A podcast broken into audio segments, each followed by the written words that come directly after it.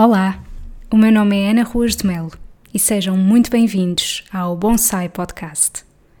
Sabem quando nos sentimos aconchegados e desligados do mundo exterior? É assim que me sinto quando ouço algo que me inspira e acrescenta valor. Se vos conseguir transmitir as boas energias que por aqui vão fluir, então cumpri o meu objetivo.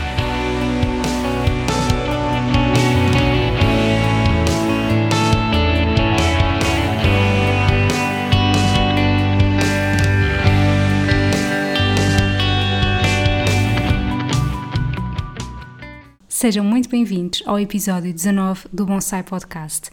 Neste episódio estou à conversa com uma pessoa muito especial. Ela chama-se Francisca Feiteira, é cozinheira, tem um restaurante chamado Aconchego do Quintal e um canal do YouTube chamado Cozinha de Aconchego. Estes são alguns dos projetos da Francisca. Ela irá falar mais sobre o seu percurso profissional ao longo deste episódio, mas aquilo que eu vos queria dizer desde já é que foram os vídeos dela no YouTube que me fizeram ter a certeza que eu a queria convidar para gravarmos um episódio. É notório o amor que a Francisca coloca nas coisas que faz, a forma como consegue transmitir os seus conhecimentos de uma forma fluida e leve, e é assim mesmo que deve ser encarada a alimentação. Eu tenho quase a certeza que depois desta conversa vão perceber que realmente comer é para nos dar felicidade e quando assim não for, há alguma coisa que tem que ser trabalhada. Esta conversa inspirou-me muitíssimo e espero mesmo que consiga fazer o mesmo convosco. Fiquem até ao final para ouvir algumas propostas que a Francisca tem em termos de receitas para esta época da quarentena. Espero muito que gostem. Até já. Olá, Francisca. Muito obrigada por teres aceito o convite em estarmos aqui a gravar este episódio. Olá Ana, eu é que agradeço estar aqui, estou muito feliz de estar aqui a partilhar este bocadinho contigo. Obrigada. Então, olha, Francisca, uh, gostava que começássemos por te apresentar para que as pessoas conheçam mais um bocadinho sobre ti. Então, eu sou a Francisca, não é? Eu sou cozinheira e entusiasta de comida de verdade. Eu tenho um restaurante vegetariano uh, que é com comida do, comida do campo à mesa, ou seja, a comida que nós servimos nesse restaurante, ela vem tanto da nossa horta particular como dos produtores que estão à nossa volta, então temos uma ligação muito forte com o campo e o que faz com que, se, com que a comida que, que, lá é servida seja sempre sazonal, seja sempre biológica e, e também, no caso, seja sempre vegetariana. Eu sou apaixonada por, por comida já há muitos anos, essa paixão ela veio inicialmente de uma de uma preocupação pessoal minha, então eu mudei a minha alimentação quando eu tinha 14 anos, quando eu comecei a praticar yoga. Numa dessas minhas aulas, a minha professora foi-me foi -me falando desse, desse, dessas questões do consumo da carne e do peixe, e eu, na altura, tinha até um problema de pele muito persistente, que já vinha do meu pai, que é a psoríase, que muitas pessoas têm e que de facto nos dão, por, por mais dermatologistas que, que eu tenha ido, sempre me disseram que não tinha cura, e de facto, a partir do momento que eu deixei a carne, eh, ela desapareceu, embora ainda não haja nenhuma comprovação, mas comigo isso aconteceu. Uhum. E a minha questão com a comida sempre foi muito própria, ou seja, eu comecei a mudar de facto nessa altura, a psoríase desapareceu e eu mantive-me vegetariana durante muitos anos.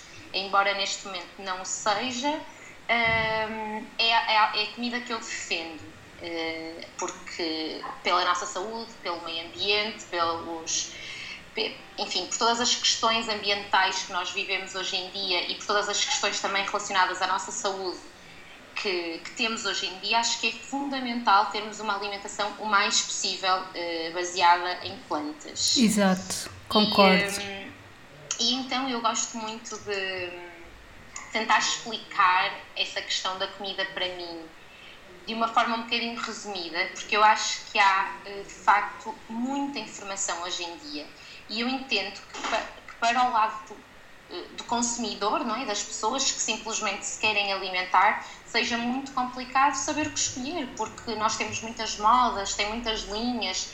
Tivemos a questão muito forte do sem glúten agora há quatro anos atrás. Antes foi a questão da lactose, antes foi a questão da gordura, antes foi a questão da. Enfim, estamos constantemente com novas linhas a surgirem eh, temos a questão do vegetarianismo, do veganismo, uh, enfim, e acho que deve ser muito complicado para pessoas que estão fora deste âmbito, não é? Que não é o nosso caso, nós trabalhamos com isto todos os dias, uhum. mas para uhum. pessoas que estão fora, às vezes deve ser realmente o que é que eu como? Exato. O que, é, o que é que eu devo comer? E um, numa dessas tentativas de ajudar, especialmente as pessoas que vinham ao restaurante, sobre o que comer, eu criei uma pequena forma de explicar isto de uma forma muito simples. E então, eu acho que nós devemos comer comida em primeiro lugar. Uhum. E o que é que é comida? É retirarmos da nossa dieta produtos ultraprocessados. A indústria alimentar, a partir do momento que ela se, se mostrou mais forte na nossa vida, não é? Nos últimos 50 anos, ela desconfigurou a maior parte uh, da, da alimentação. Porque nós antes, para para comermos um bolo, nós tínhamos de fazer um bolo e agora nós temos bolos e bolachas e biscoitos em qualquer esquina. Nós antes, para comermos batatas fritas, tínhamos de descascar batatas uhum. e pô-las a fritar e aquilo dá um trabalho descomunal. E hoje em dia temos batatas fritas, quer eh, prontas, não é? Em qualquer estação de McDonald's ou Burger King ou enfim. Então, assim como na nossa casa, é pegar as batatas do congelador e pô-las a fritar. E então, esta praticidade de alimentos que estão disponíveis para nós a todo momento eh, ela tem-nos trazido muitos problemas porque são alimentos fabricados numa indústria. Exato. Isso não é comida, não é? A comida é aquilo que nós pegamos da terra e transformamos com as mãos. E, portanto, quando nós temos máquinas a produzir a nossa comida, máquinas que introduzem dentro da nossa comida eh, alimentos que nós nem conseguimos soltar, acho que isso é um problema. Então, o primeiro ponto que eu sempre falo para qualquer pessoa queira mudar a sua alimentação ou que queira melhorar é que come comida. Comida, nós temos de saber o que é que ela é. Glutamato monossódico não é comida, corante de caramelo não é comida, é 160 não é comida. Comida são batata, é arroz, é, é carne para quem a consome, enfim, é o que a gente consegue perceber.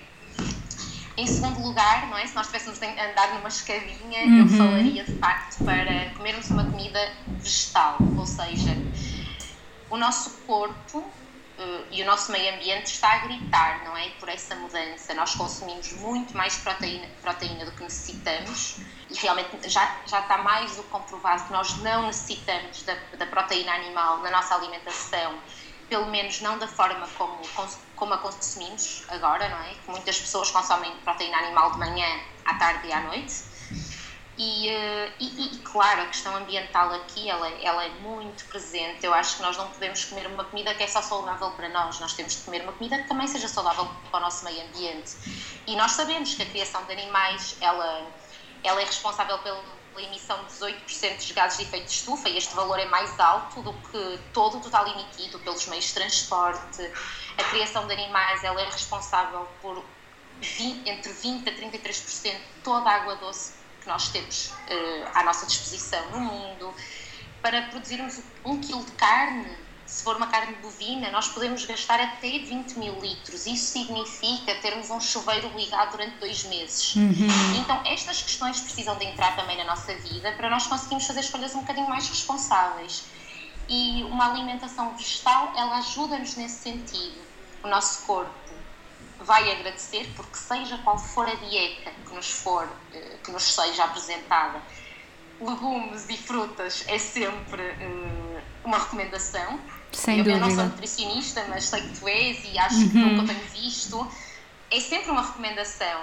Come mais frutas, mais hortaliças, mais legumes. Então acho que todos podemos beneficiar com, com as devidas precauções que, que devemos ter, não é? Aí, num terceiro lugar, eu falo muito da comida local eu acho que nós temos um poder muito grande através da comida. E um, o consumo local ele é fundamental porque nós temos de apoiar os produtores, nós temos de apoiar as pessoas que estão na terra, nós precisamos de voltar a apoiar quem produz a nossa comida, quem está lá no fundo da cadeia.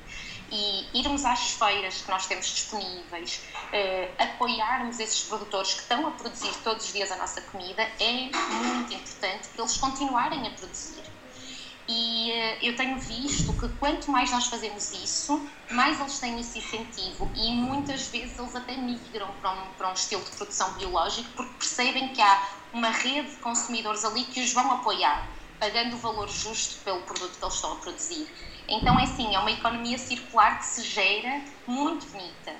e, eh, e, depois passa do local para o biológico e para o sazonal, não é? Porque se nós estamos a comer uma comida local, uma comida biológica, ela vai ser sazonal. E ao ser sazonal, nós garantimos que nós estamos a comer de acordo com os ciclos da natureza. Estamos a colocar.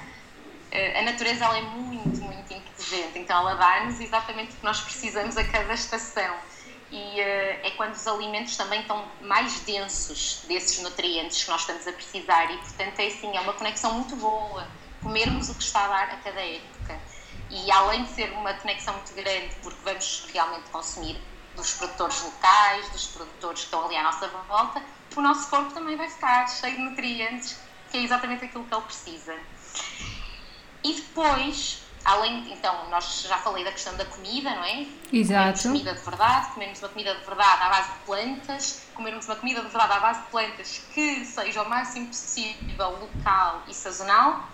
E acho que também algo que nós devemos lentamente começar a perceber é os ritmos naturais do nosso corpo. Ou seja, comermos quando temos fome, quando o nosso corpo pede comida. Às vezes o nosso corpo, a única coisa que ele nos está a pedir é um pequeno jejum para ele conseguir digerir tudo o que ele está a precisar digerir e nós ficamos muito presos a essas regras. Temos de comer duas em duas horas, três em três horas, quatro em quatro horas, comer, não comer. Mas eu acho que é voltarmos para dentro e comermos aquilo que o nosso corpo nos pede. Eu tenho momentos que eu sinto a necessidade de comer vitamina C. Eu olho para uma laranja e apetece-me devorá-la. E eu sei que é o meu corpo a pedir vitamina C. Assim como ele me pede ferro, assim como ele me pede um, várias coisas. E acho que quando nós olhamos para dentro e tentamos perceber, ok, será que eu estou com fome agora ou estou com vontade de comer? Será que eu preciso dar mais uma horinha para a minha digestão finalizar e depois eu comer com, com mais apetite e com o meu corpo livre para realmente digerir aquele alimento? Então acho que é fundamental também cada vez uh, seguirmos as nossas próprias regras. Porque cada corpo é um corpo e uma, uma dieta sem carne pode funcionar para mim, mas pode não funcionar para ti e uma dieta rica em, frutas pode funcionar para mim, mas não para ti. Acho que tudo isso tem de ser muito sentido. Sem é? dúvida, eu, sem exemplo, dúvida. Eu não posso ter uma alimentação muito rica em alimentos crus, não é algo que me faça bem. Uh, eu fico muito inchada, demoro muito tempo a digerir, então eu introduzo esses alimentos porque eu sei como é importante, mas com, muita, com muito cuidado. Eu não como uma salada à noite eu sei que não me vai fazer bem. Olha, por acaso é, é curioso, é curioso porque eu sinto exatamente o mesmo. Não posso comer muitos alimentos crus. Sim, sinto exatamente isso. Olha, que engraçado. Eu às vezes, como eu antes quando não tinha essa percepção, eu comia, por exemplo, uma salada de almoço e ficava toda inchada e eu, como é que é possível comer uma salada? E é isso, eu não posso comer muita alface eu não posso comer muita rúcula. Tem alguns alimentos que eu tenho de comer com mais cuidado. Uhum. E um, eu até tento passar por bastante limão para já ver ali uma pré-digestão. E, e quer dizer, e é uma coisa saudável, e mesmo assim o meu corpo não adora. É, sem dúvida. E, e por acaso, um, agora aproveitando também para falar aqui no, no período que estamos todos a viver, não é? Porque tu não estás em Portugal, eu estou e estamos a passar exatamente pela mesma situação. Uh, que é esta quarentena, um, e uma das coisas que eu tenho gostado muito de fazer de manhã é exatamente não ter planeado o que é que eu quero comer ao pequeno almoço, para exatamente perceber o que é que me está a apetecer realmente. Eu tenho tempo para isso, não é? Será que me está a apetecer pão? Será que me está a apetecer papas de aveia? Será que me apetece iogurte? Eu acho que, eh, sem dúvida, aquilo que tu estavas a dizer, nós conectarmos connosco eh, e conseguirmos perceber o que é que realmente o nosso organismo nos está a pedir, e eu digo muito isto em consultas, que é, não é pelo facto de no plano alimentar que eu escrevo estar dito para lanchar às quatro da tarde, que a pessoa tem obrigatoriamente que lanchar às quatro se não sente fome. Não é para o fazer se não sente fome ou se, se realmente uh, ainda está cheia da refeição anterior, por exemplo, não é? Portanto, essa parte de, da pessoa estar conectada consigo é fundamental e, e sem dúvida que eu acho que isso é uma das falhas na maioria das pessoas. E eu percebo porquê porque o tédio faz-nos querer estar entretidos com alguma coisa e comer é ótimo, mas para mim, gostar de comer não é usar a comida para me distrair, é usufruir do momento e eu acho que é isso que falta em muitas pessoas. Olha, disseste tudo, disseste tudo. E eu até acho que eu passei por essa fase. Eu lembro-me que na fase em que eu estudava, em que eu era adolescente, a cada intervalo eu tinha de comer alguma coisa. Eu acho que eu devia estar tão entediada a estar dentro Exato. daquelas salas de aula. comer era a desculpa. E a partir do momento que eu comecei a ter uma vida que fazia muito mais sentido para mim, não é? Eu trabalho, trabalho por conta própria e, um, e tenho um restaurante e, e, tenho a sorte de poder comer à hora que me apetecer, uh, mais ou menos. Eu como muito menos vezes, mas as vezes que eu como, eu como com tanto prazer e eu, às vezes, até prefiro esperar, porque eu sei que se não tiver naquele nível de fome, não vou ter tanto prazer. Ou seja, são seis da tarde, eu estou com fome. Eu digo assim, ok, vou fazer o meu jantar às sete, porque eu sei que se eu comer agora alguma coisa, eu dificilmente vou ter fome para jantar. Eu quero tanto jantar. Exato, olha. Então, Isso faz-me imenso lembrar, por exemplo, eu detesto ir almoçar fora. Porquê? Porque eu sei que quando eu almoço fora eu levo imenso tempo a fazer a digestão, porque a comida não foi feita por mim. E geralmente, quando eu vou a algum restaurante, eu levo muito mais tempo a fazer a digestão. E isso vai implicar o quê? Eu não vou ter fome para lanchar, uma pena, já perdi uma oportunidade de comer e muitas vezes não vou ter fome para jantar. E eu penso, não, portanto, aquilo que eu gosto é de ir jantar fora, porque assim eu faço a digestão durante a noite e no dia seguinte eu já estou como nova. Portanto, quando as pessoas me convidam para almoçar fora, eu sinto logo que eu vou perder a oportunidade. De duas refeições que podiam ser ótimas. É depois, é mesmo isso, quando nós comemos sem fome, não é o mesmo prazer comer só por comer. E, e, atenção, estás a falar com uma pessoa que a minha vida é à volta da comida, não é? Uhum. A minha uhum. vida é à volta da refeição. E mesmo assim, eu só tenho prazer se realmente for na hora da refeição. Comer em pé na cozinha, para mim aquilo não me diz nada. Não, só exato. comida para dentro. Claro. Para mim, comida, e é, e é exatamente o que é engraçado, entramos sem querer no último ponto que eu tenho nesta minha, minha pequena, uhum. não apresentação, mas uma forma fácil que eu acho de entender a comida é essa questão do ritual, sabes? Eu, eu para comer em pé, numas bombas de gasolina, prefiro não comer. Claro. Eu para comer, pronto, é claro, às vezes uma pessoa está desmaiada de fome, claro, ser, claro. mas normalmente nós estamos com fomes eh, que são que são contornáveis, não é? À partida, quem está a ouvir este podcast tem essa sorte de poder se alimentar mais ou menos a, a quantidade de vezes necessária. E então comer ali ao pé da cozinha, ou comer a caminhar, ou comer no carro, não me dá prazer. O que de facto me dá prazer é sentar à mesa, nem que seja só comigo. Eu faço uma jantarada só para mim, feliz da vida. Uhum. Mas sentar-me, pôr uma mesa bonita, às vezes até pôr uma música, percebes? Ter esse momento de refeição sagrada, uh, cuidada, um ambiente limpo, um ambiente sem, sem distúrbios, porque eu acho que é muito sagrado o ato de comer. E, uh, e acho também muito devido a essa indústria alimentar que veio e devido a essa, essas milhentas refeições uh, prontas que nós temos à nossa disposição, nós fomos perder esse ritual de sentar, de, de ver aqui, de ver o quão bonito é podermos alimentar, podermos alimentar com alimentos bons, podermos partilhar uma refeição, a parte social, Uh, e isso mexe muito comigo, essa questão de, de manter essas tradições, de, de, criar esses momentos belos à volta da mesa. E, um, eh, e preocupa-me quando eu vejo uma geração tão focada em dietas e em rótulos e em, uh, em stress que, que, que eu acho que a comida não pode ser isso. A comida não, não nos pode gerar essa ansiedade tem nos gerar esse conforto, esse bem-estar, tem nos dar energia para nós seguirmos o nosso dia, para nós conseguirmos trabalhar, tem nos trazer serenidade. E custa muito ver, eh, às vezes por questões de dieta, por questões de emagrecimento, por questões de até de um rótulo que a pessoa coloca nela própria que não é completamente de acordo com o corpo dela e com as vontades dela, eh, haver essa ansiedade haver essa, às vezes, tristeza nesse ato. E então eu também trabalho muito para essa alimentação muito feliz. Então, se a pessoa não está pronta ou não quer deixar determinado alimento, ok, quais são as opções que nós temos aqui para melhorar? Eh, podemos comprar uma carne de uma boa procedência e comer uma vez por semana. Podemos comprar, sei lá, um, um queijo feito com leite não pasteurizado, um, um queijo integral. Podemos comprar uh, alimentos que que mantenham essa, essa origem preservada e que dão prazer a essa pessoa comer. Então eu acho que nós temos que ter sempre muito cuidado com esses rótulos que nós mesmo nos colocamos, não é? Sem dúvida. E, eh, e comer sempre com muita alegria, com muita felicidade e com, muito, e com, com a, a noção de quão devemos estar gratos por termos esse alimento na nossa mesa. Porque num mundo em que ainda temos fome, uh, podermos nos alimentar tem sempre de ser algo, algo que estejamos gratos e a primeira coisa é, acho que é agradecer pela comida que nós temos, não é?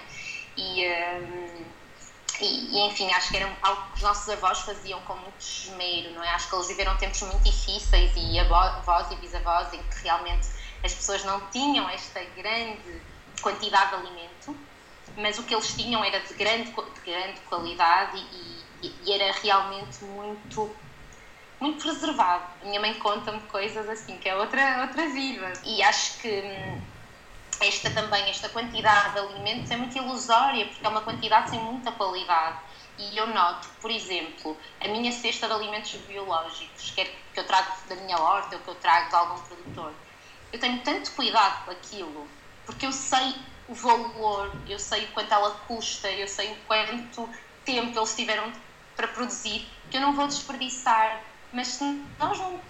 Mas muitas pessoas ainda, ah, isto foi barato, ah, isto é barato, e, e desperdiçam muita comida. E neste momento, um terço de tudo o que nós produzimos é desperdiçado. E isso daria para alimentar as, as populações que, que ainda vão para a cama com fome. E acho que essa questão de, de não desperdiçar também tem que estar muito dentro da nossa cozinha, muito dentro da nossa, da nossa casa, da nossa família, porque o alimento é sagrado e tem de ser visto dessa forma, com todo esse cuidado que ele merece. Sem dúvida. E até mesmo esta questão que tu falaste de, de colocar amor nas coisas e tudo mais, um, e em relação ao desperdício, mesmo quando um prato às vezes me corre super mal, a sério, eu vou comer aquilo, a não ser obviamente esteja estragado, não é? Mas, mas eu como, nem que seja por respeito a mim própria Sim. e àqueles alimentos, porque eu penso, não, isto não vai para o lixo ok, não está ótimo, uh, já percebi que não posso voltar a repetir isto, ou às vezes nem consigo perceber o erro, mas, mas eu vou comer na mesma. Porque senão eu até sinto que me estou a desrespeitar, porque eu, eu de facto dediquei-me a fazer aquilo, perdi o meu tempo, entre aspas, e depois, como assim, vou deitar fora, não sou mesmo capaz. Mas é sem dúvida uma coisa que muitas pessoas ainda não aprenderam, que é, eh, eu até às vezes vejo, eh, quando vou comer fora com algumas pessoas, deixarem comida no prato. Eu sei que às vezes nos restaurantes também servem em quantidades muito superiores àquilo que seria necessário, mas já existem muitas alternativas e é mesmo uma pena, porque às vezes até se vê que era só mais duas garfadas e a pessoa tinha conseguido comer.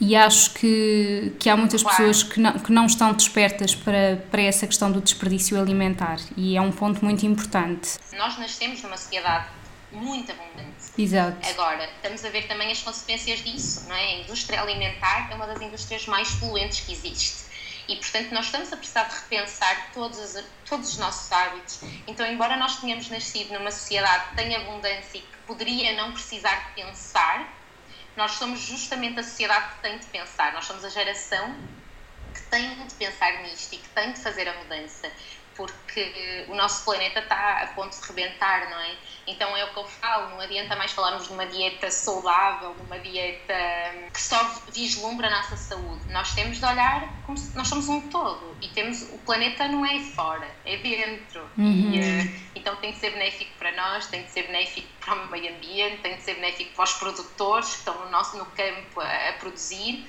uh, o dinheiro tem de chegar a esse final da cadeia, não é? Porque eu tento ao máximo, ao máximo, ao máximo comprar diretamente deles, porque é isso, enquanto nós continuamos a comprar nos supermercados, é só uma diferença de quão mais bilionários eles vão ficar. Quando nós compramos de um pequeno produtor, às vezes é a diferença de ele pôr um filho na faculdade, é a diferença uhum. de ele comprar a casa. Dele. E, e eu acho que é tão bom percebermos que nós podemos comer uma comida que é saudável para nós, que é saudável para o mundo, que é saudável para quem está a produzir a comida no campo e ao mesmo tempo é bonita, é vibrante, é, é, é gira, dá vontade de comer. Juntar isso tudo é possível. Exato. E eu acho muito giro que a nossa geração está a fazer isso. Nós temos em Portugal imensas pessoas que fazem um trabalho fantástico a mostrar-nos pratos giríssimos, deliciosos, que têm todo este respeito não é? Que, que vem por trás.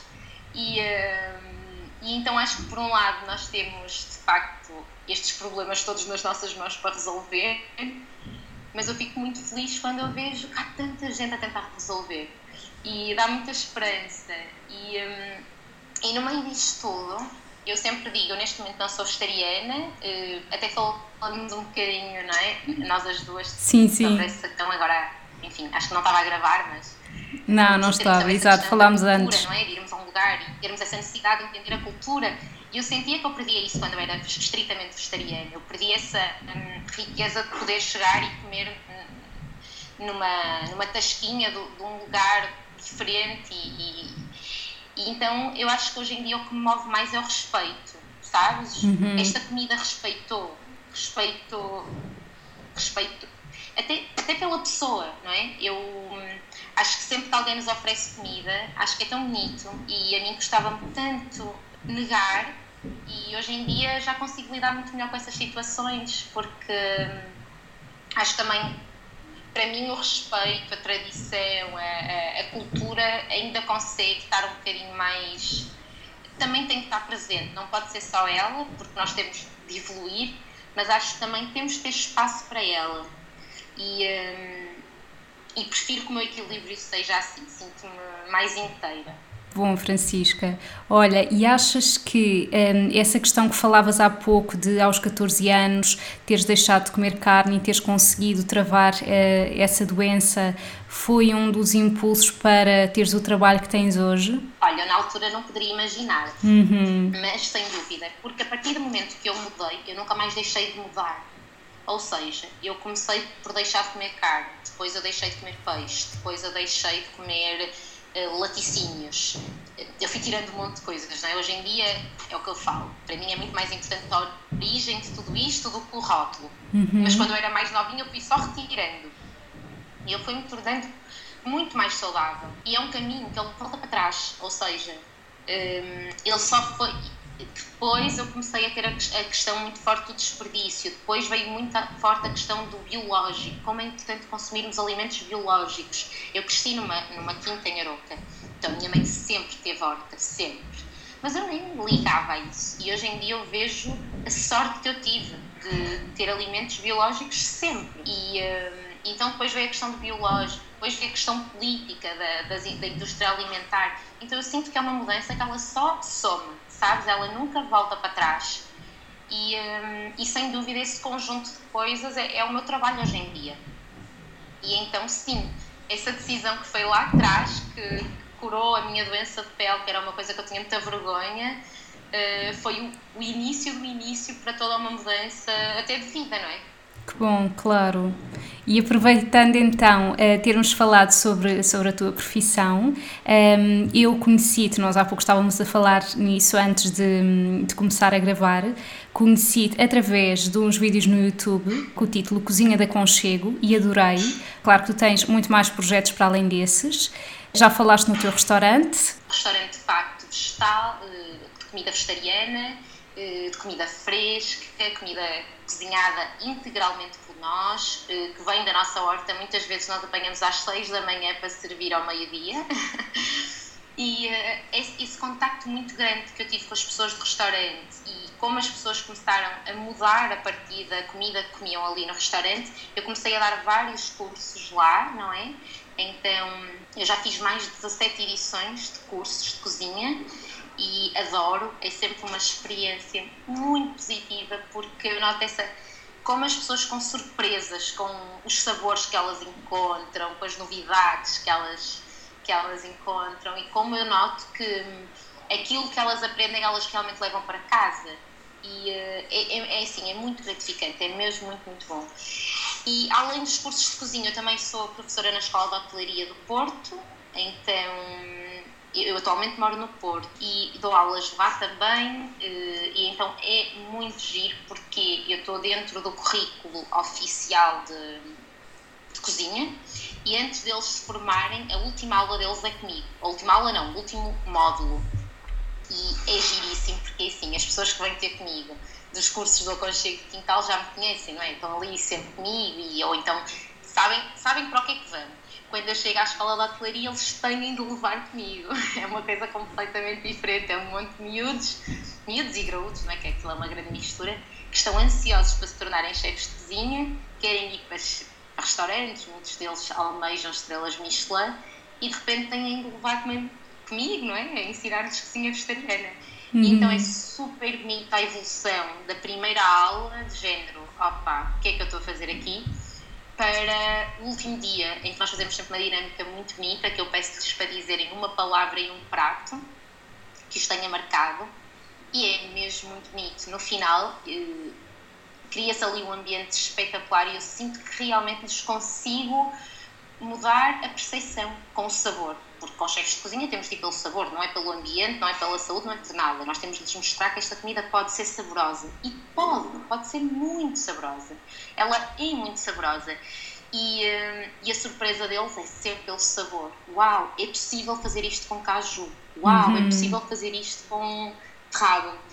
E eh, essa, essa dinâmica eu adoro. Adoro as aulas que dou lá. Já tive cinco turmas a se formarem desde que eu lá estive, então temos aí quase 200 alunos que já foram para o mercado de trabalho com, com umas boas horas de cozinha vegetariana e dá-me um orgulho imenso se fico próxima deles até depois. Então, são pessoas que, que nos seguimos mutuamente e é realmente muito, muito gratificante ver como é possível, através do sabor, conseguir mudar tantas percepções que muitas vezes são já muito rotuladas.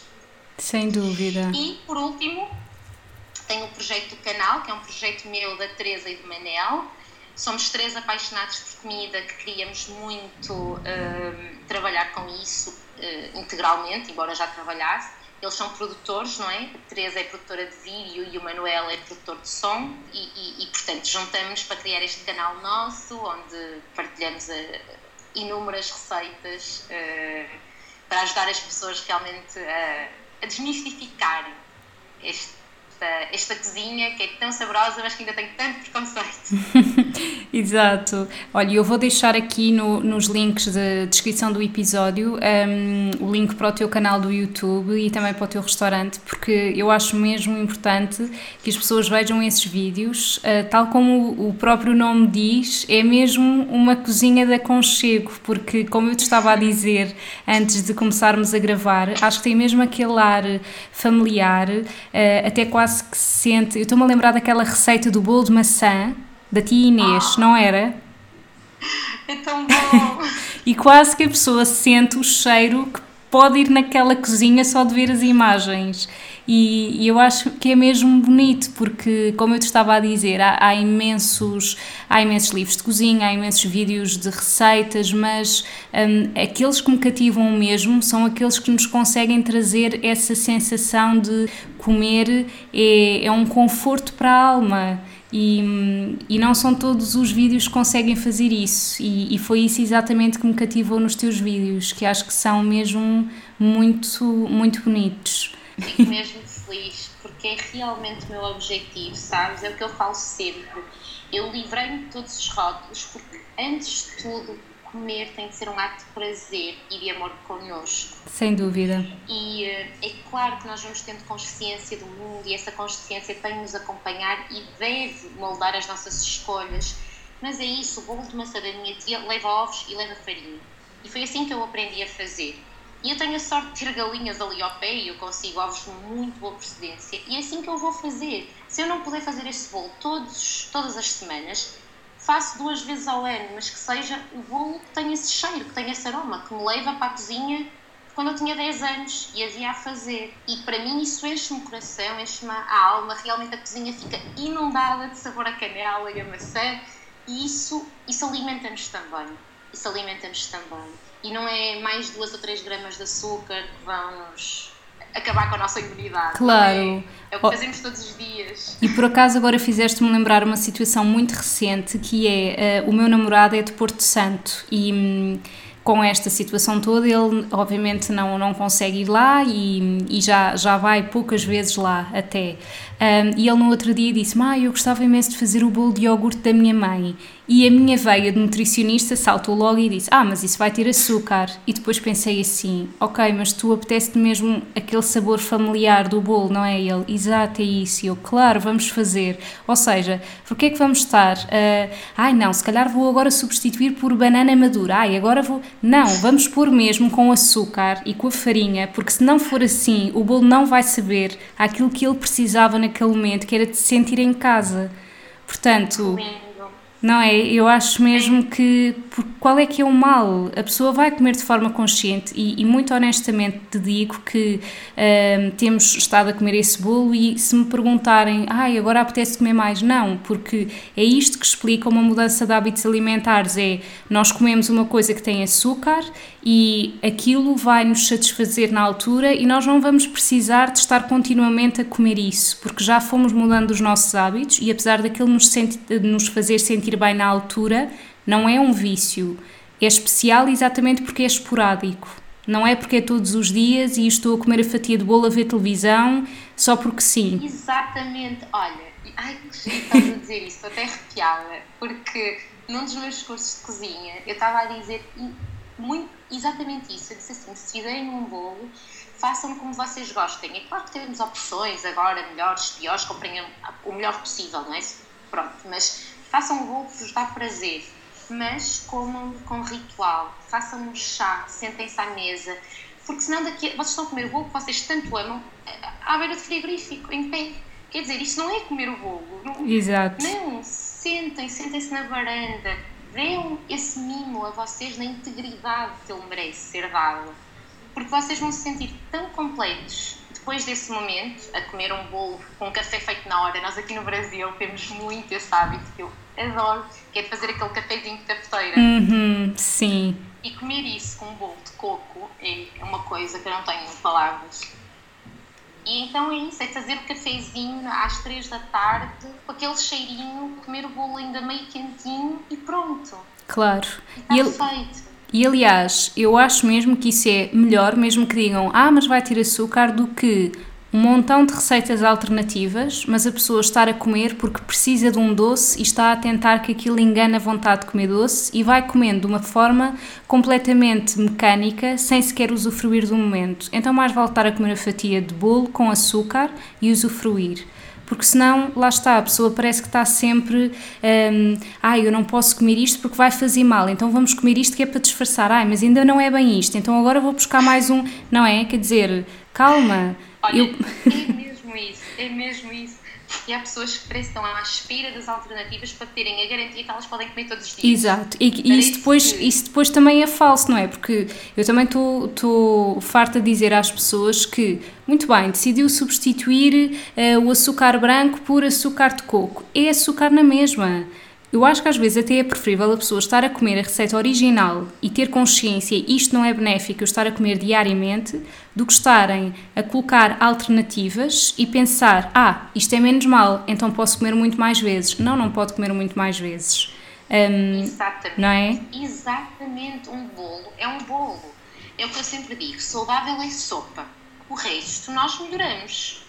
Pronto, Exato. hoje em dia já conseguimos pôr açúcar mascavado, que é melhor e não altera muito, mas saudável é sopa. Claro. É comer brócolos, nós sabemos disso, não, não é porque o bolo é fit sem, sem carbs, não é? Que agora também tem essa coisa de não comer os hidratos de carbono. Uhum. Eu ia ser uma pessoa extremamente infeliz. Ah, eu também ia, eu também ia.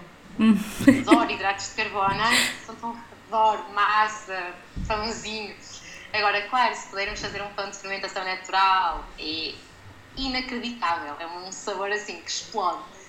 Mas, mas termos essa consciência que o, que o dia a dia é o dia a dia, os dias de festa são os dias de festa e às vezes é isso, precisamos de comer para alimentar a nossa alma, com, sem culpa, sem julgamentos e estarmos ali só comer qualquer coisa com açúcar de coco e, e sei lá o quê, só para estarmos a comer a toda a hora à porta do frigorífico isso não é, isso não é comer com todo este com, todo, com tudo isto que nós falamos, não é? Com tudo que envolve comer, ou deveria envolver o ato de comer. É mesmo isso. Olha, e tens assim alguma receita favorita daquelas que, que já gravaste para os vídeos ou que ainda podes vir a gravar? É assim um bocado difícil Olha. dizer uma receita favorita para quem adora comer, não é? Eu pelo menos não consigo dizer uma.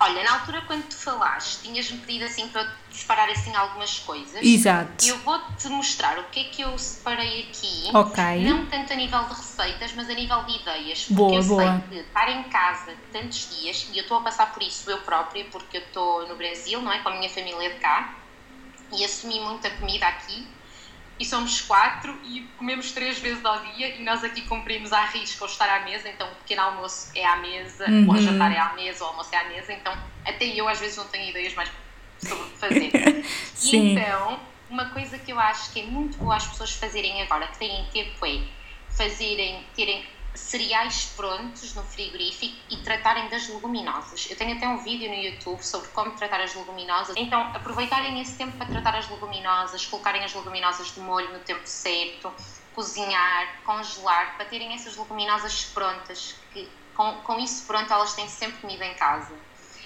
Uma, e, e fazerem também então os cereais, então uma quantidade maior de arroz integral ou de ou de, ou de, ou de amaranto, ou de, ou de quinoa, ou de massa, enfim.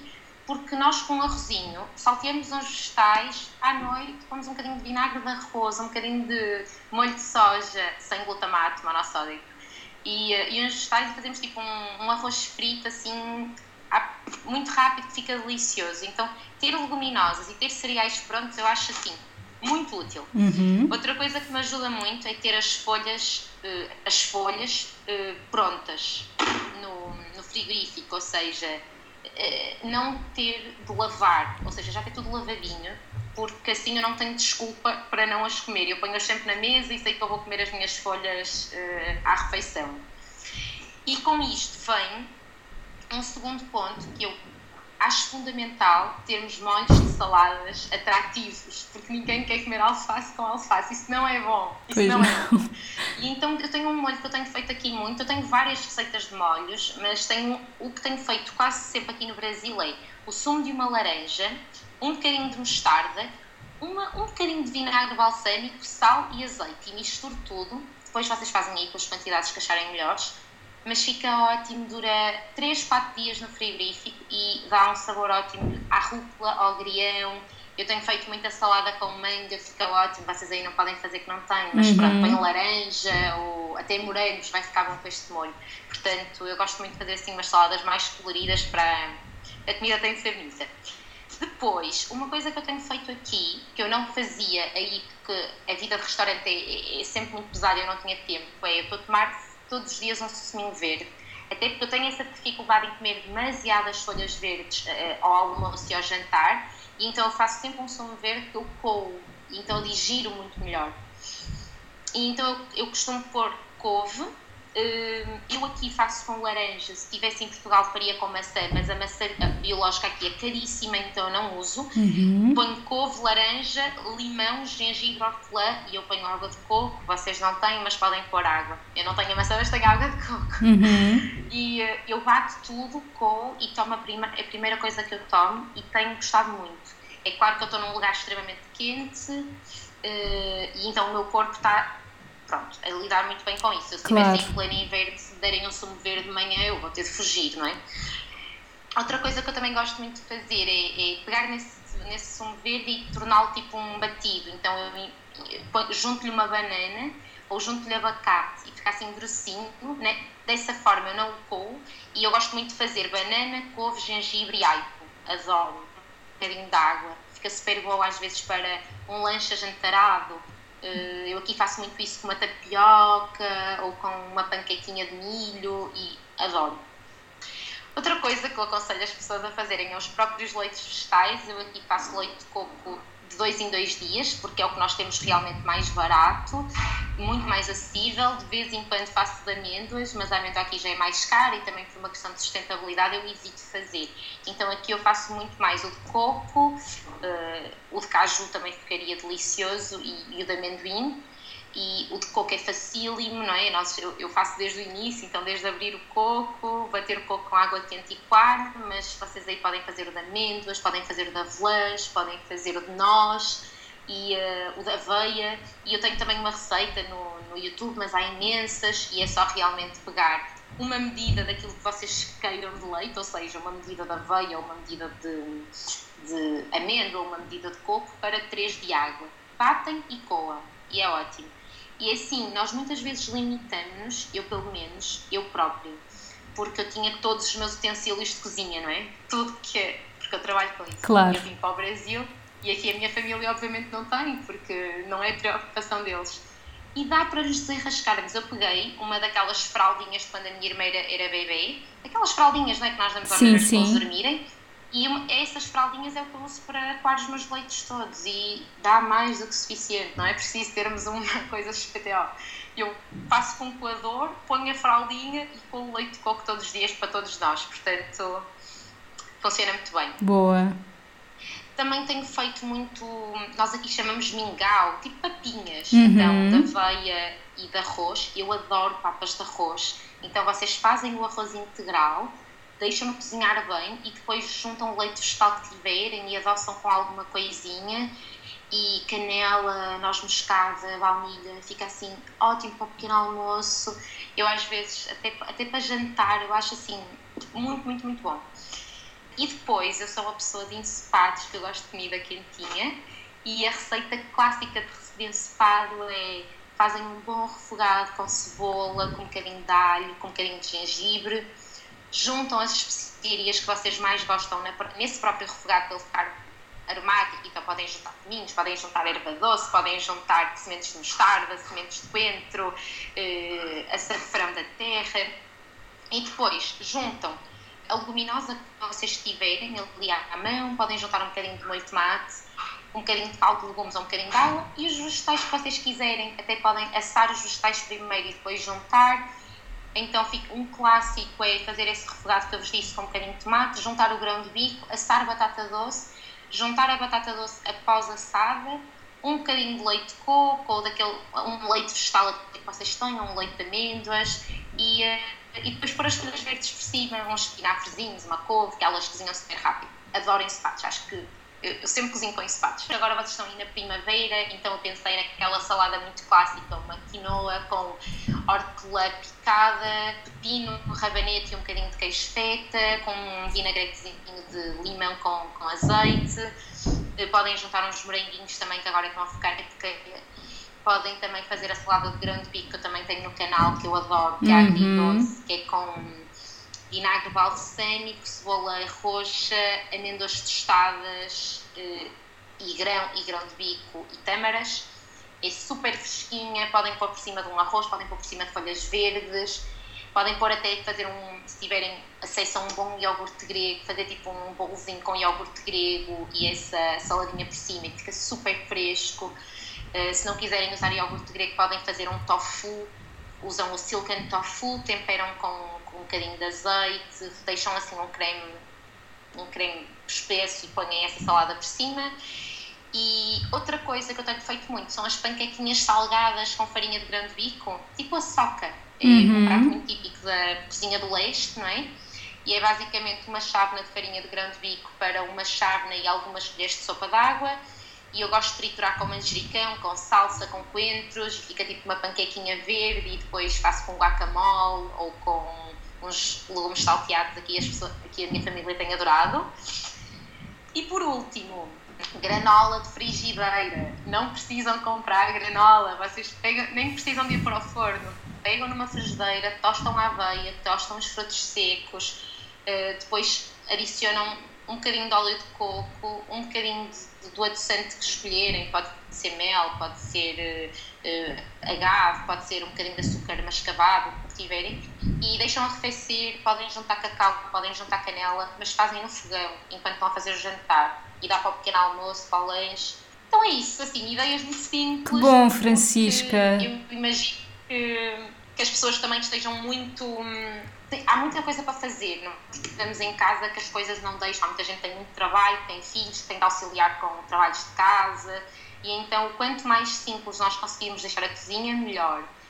E um, quanto mais simples a cozinha, mais as pessoas vão para a cozinha. E é tão importante as pessoas irem para a cozinha e perceberem que o ato de cozinhar é revolucionário, que elas podem realmente ter, ter esse poder de preparar o próprio alimento. É muito importante. Estas conexões todas que nós falamos até agora vão fazer muito mais sentido se a pessoa preparar o próprio alimento. Então, vamos para a cozinha, é fácil, é rápido e uh, é muito recompensador. Exato, e vejam os vídeos da Francisca, que é para conseguirem perceber na prática. E falaste num aspecto muito importante que são as leguminosas, que eu tenho defendido isso imenso em todas as consultas que tenho dado agora online, porque sem dúvida que é algo que rende imenso que é saciante e é como tu dizes, fazer eh, um estofado com os legumes, aquelas pessoas dizem que, ah, eu não gosto de legumes, ou se, se as coisas tiverem um, harmonia com outro alimento e se tiverem, um, não tem que ser aquele brócolis triste com um bife de peru grelhado, não é? Quer dizer, a pessoa depois às tantas já não, já não consegue aguentar mais aquilo. Portanto, sem dúvida que as leguminosas, agora que nós não podemos ir com tanta regularidade ao supermercado, apostem nas leguminosas. Também é uma coisa que eu tenho defendido imenso. E leguminosas secas um, porque há muitas pessoas que ainda compram uh, de lata e acho que, que, pronto, às vezes em situações SOS ok, mas não tem Exato. nada a ver se, se a pessoa comprar secas e de molhar, quer a nível de estibilidade, quer a nível do quanto rendem aquelas leguminosas, uh, os nutrientes que nós aproveitamos com isso. Portanto, é uma altura para, para quem ainda não teve tempo para explorar isso, para o fazer agora. Se bem que esta, esta questão do, do tempo, eh, eu já tenho ouvido muitas teorias, não é? Há realmente pessoas que neste momento estão com muito mais tempo do que tinham e há outras que, coitadas, têm montes de filhos em casa e dizem que agora é que não têm tempo. Uh, portanto, eu percebo isso, mas o teu conselho também é ótimo, que é a pessoa demolhar, cozer logo e deixar já algumas porções congeladas, não é? Portanto, a pessoa não vai perder tempo ao fazer isso. E, e, a organização é extremamente importante. Se a pessoa não planear, eu acho que também é por isso que, que as pessoas não, não compram secas, não é? Porque do género, ah, hoje apetecia-me comer grão, não vai dar, tinham que ter deixado de molhar.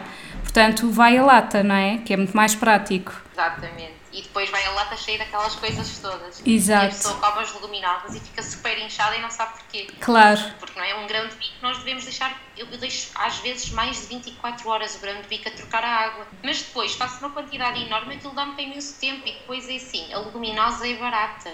Sem é? dúvida. É, é. Nós temos a ideia que este tipo de comida é caro. Não é. As leguminosas, raízes não são caras. É caro a chia, o óleo de coco, mas nós não precisamos disso. Isso são luxos. Uhum. Agora, um ensopado fica muito barato e alimenta a família inteira. E, uh, e mesmo para enriquecer as sopas, não é? Fica ótimo. Vamos lá, uma sopinha com grande bico é logo muito mais saciante e, e às vezes chega perfeitamente para um jantar é isso mesmo. E a pessoa tem essa oportunidade de organizar a dispensa toda agora. Pode ter leguminosas aqui agora para o próximo É verdade. Boa. Olha, Francisca, queres acrescentar mais alguma coisa que te lembres? Não, acho que já disse tudo. Okay. Acho que é isso. Acho que vão para a cozinha, conectem-se com os produtores, conectem-se conectem com a comida e eu garanto-vos que vocês vão sentir muito esses benefícios, vão sentir uma conexão, um carinho por aquilo que vocês comem numa outra proporção e isso vai transformar a vossa relação com a comida. Isso vai transformar a vossa fome, vai transformar os cravings, não é? Que é essa vontade de comer, uhum. vai transformar tudo isso vai ser muito transformado de uma forma muito harmoniosa, muito simples, porque é uma mudança que, que se ela for feita de raiz, ela é feita para a vida então acaba-se essa coisa de dietas e de complicações. É uma relação muito mais leve, muito mais holística.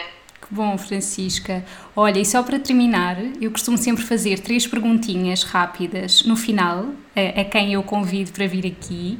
E então, a primeira pergunta é se havia algum alimento ou algum prato que tu gostasses imenso de comer, por exemplo, em criança, e que nunca mais comeste leite com sarelado que eu adorava quando era miúda. Por acaso eu também gostava imenso, é verdade. E, gostava principalmente quando a, a, maioria das pessoas gosta quando a papa fica muito líquida. Eu gostava quando ficava com aqueles grumos, sabes? Eu também, eu amava os de eu acho que era mesmo a parte melhor. Eu fazia tipo papa mesmo, assim, grumos Exato, é isso, boa.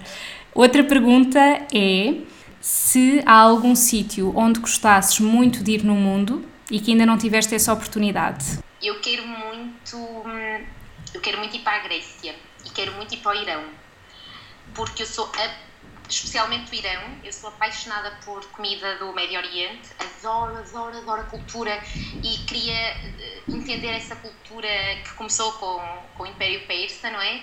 E queria conhecer essa cultura persa ao máximo no que diz respeito à culinária. Então é um lugar que eu quero muito ir. E a última pergunta, que é, que agora ainda tem um impacto mais forte um, ehm, por causa de tudo o que estamos a viver, se soubesses que o mundo acabava hoje, Deixavas alguma coisa por fazer ou sentias que a tua missão estava cumprida? Olha, neste momento eu diria que estaria cumprida. Acho que tenho vivido uma vida muito, muito fiel. Eu acho que só que soubesse que o mundo que acabava hoje teria boas conversas com quem está à minha volta para só reafirmar o amor e reafirmar um, é, os sentimentos e, e, e, tal, às vezes alguma coisa que possa não ter ficado dita, porque acho que a conversa ela é muito importante, não é? Nós dizermos aquilo que nos vai no coração. Mas tenho muitos sonhos ainda por realizar, mas, mas acho que acho que ficaria muito satisfeita por ter tido esta oportunidade de trazer um bocadinho desta mudança com a alimentação. Que bom, Francisca. Muito obrigada por todos os, os teus testemunhos pelas tuas ideias de comida, pelo teu trabalho. Obrigada. E obrigada por este espaço, por esta conversa e, e por também partilhares tanto desta comida tão boa que precisamos resgatar. Obrigada, Francisca.